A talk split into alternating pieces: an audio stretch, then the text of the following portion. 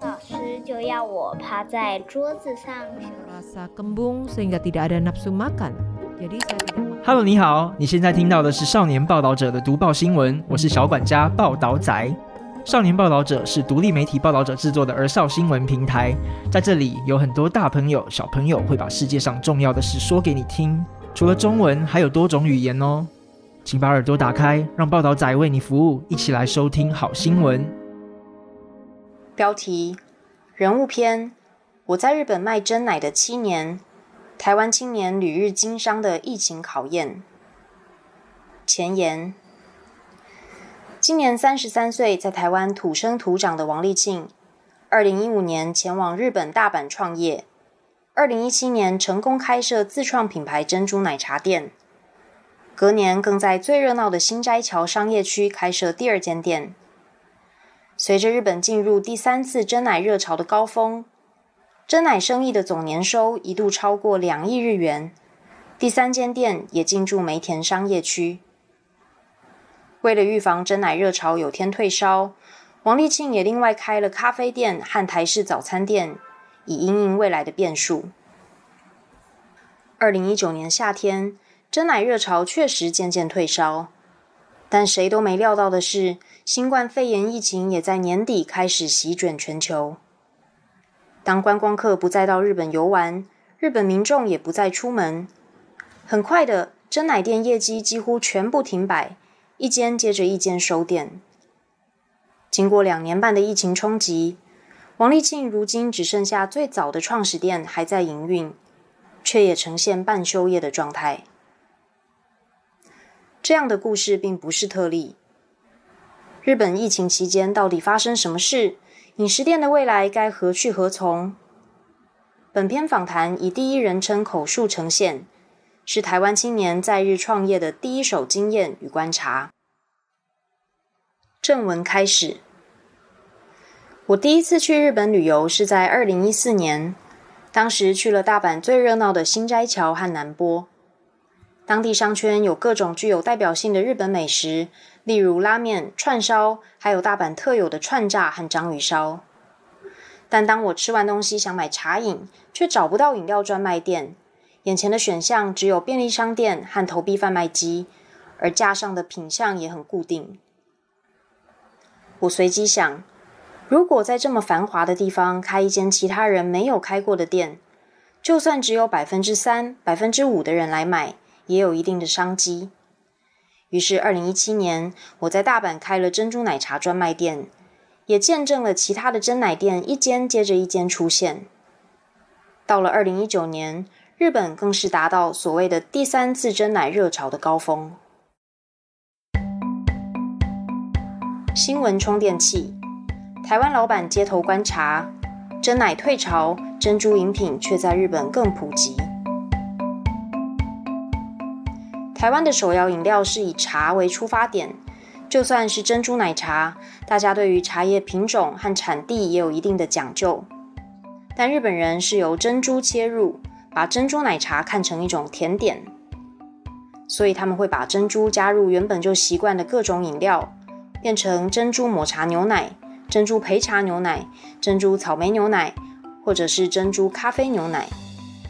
也因为日本人觉得饮料就是甜点，我们刚开店时还常常有客人觉得预设甜度不够甜，要求两倍到三倍的糖量呢。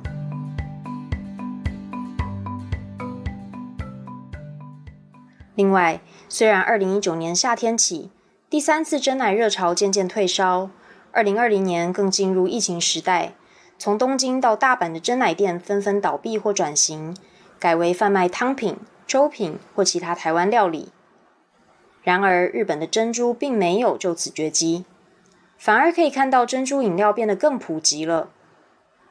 如今，在很多咖啡厅都能喝到以即食性珍珠制成的饮品。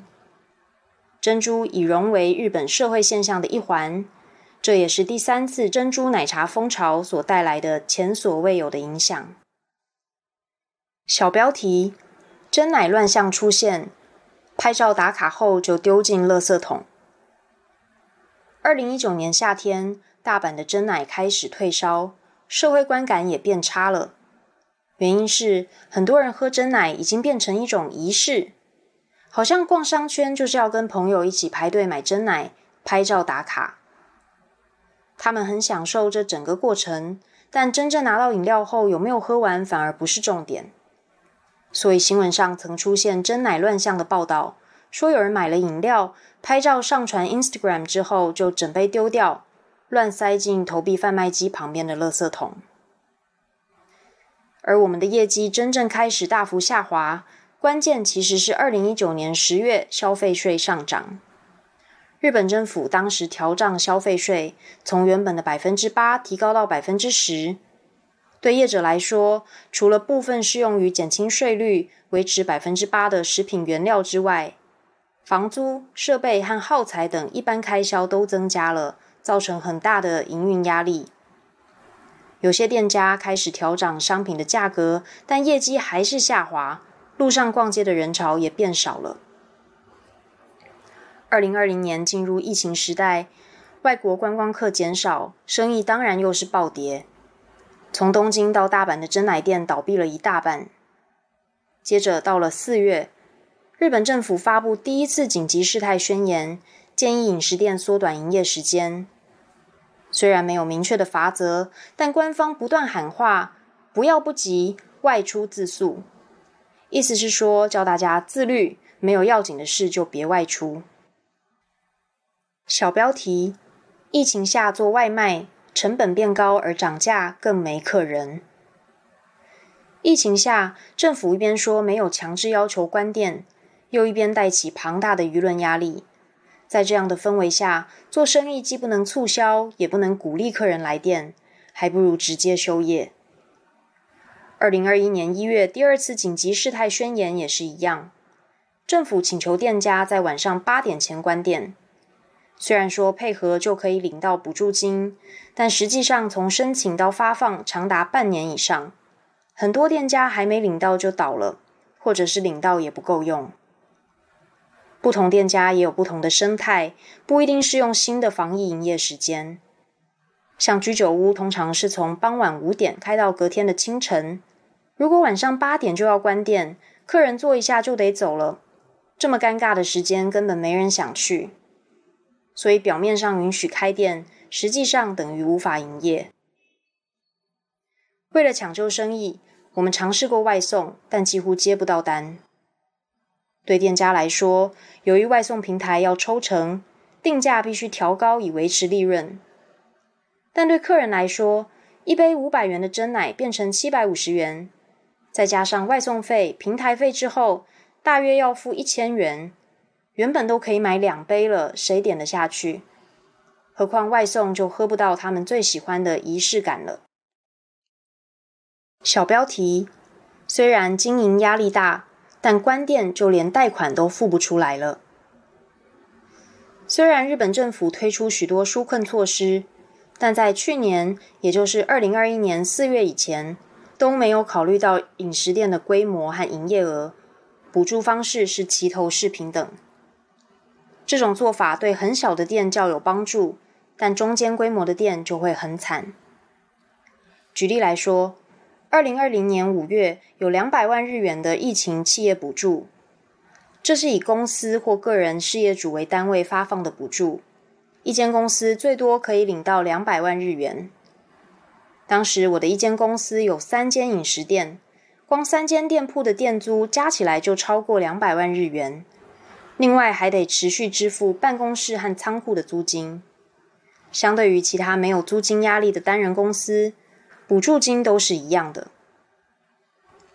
政府在疫情初期也请求银行从宽放贷，让公司获得不需担保、实质无利息的贷款条件。听起来很优惠，但日本媒体常形容这些钱是往烫红的石头上浇水，瞬间就会蒸发。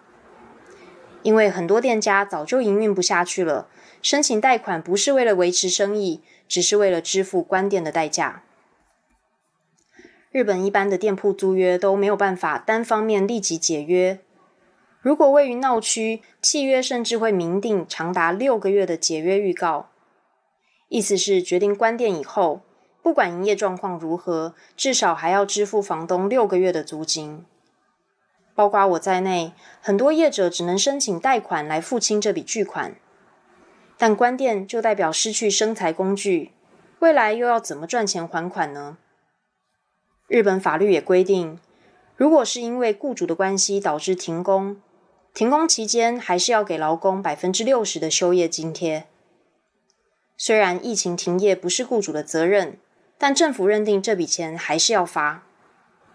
二零二零年六月也颁布雇用补助金，由政府来补贴因为疫情而停工的员工津贴。然而一开始细节很乱，根本没人知道怎么申请这笔钱，要准备哪些资料，线上系统也是后来才建立的。无论如何，即使政府有补助，公司还是要自行负担休业员工的年金与社会保险半额。但公司根本没有收入，又要怎么负担呢？这就是为什么当时有些公司宁可直接解雇员工，也不愿申请这笔补助金。小标题：与疫情共存的日本人，现在常从事不花钱的娱乐。疫情持续两年多，日本的通货膨胀和日币贬值也越来越严重。但除了今年四月民生用品和食品有一波涨价之外，我倒是没什么其他的感觉。或许是贸易出口业才会比较有感。真要说的话，景气早已进入恶性循环，很多地方的店倒了也没人接手，铁门拉下来像废墟一样。有些以前靠观光客采购的药妆店也早已消失。虽然车站和百货公司仍有大量的人潮，但相较疫情前，很多人从事的是不花钱的娱乐，到处看看逛逛而已。日本两年多来大量发放补助金，国债创下新高，现在被迫走向与疫情共存的政策。今年六月起有限度的开放外国观光团，但是七月又因为确诊数再创新高，宣布暂缓实施旅游相关补助方案。日本国内一直以来也不断讨论，当政府停止发放各种补助金，企业也必须开始偿还贷款。会不会出现破产潮？会不会失业率骤升？事实上，日本政府也很担心，所以不断要求银行柔性对应，延后企业的还款时间。另外，像刚刚提到的雇用补助金，本来都说要停止发放了，却又多次延长期限。目前确定会继续发到至少九月。无论如何，我认为受到疫情影响。饮食和消费文化都不会再跟以前一样了。很多饮食店同业都申请了事业改造补助金，如果通过审核，就可以获得补助，可以用来添购设备、开发商品或改变业种。我也正在拟定计划书，预计赶在下一波提出申请。而我认为制造业较有可能在后疫情时代生存，所以打算往制造业转型。将台湾特有食品引进日本，尽管日本社会现在弥漫着迷走的气氛，我还是希望发挥在日台人的独特优势，找到一片新的蓝海。我是这篇报道的撰稿人王丽柔，以下是一起完成这篇文章的伙伴：摄影杨子磊，设计黄宇珍，编辑陈韵如，合稿。张正宏、杨慧君。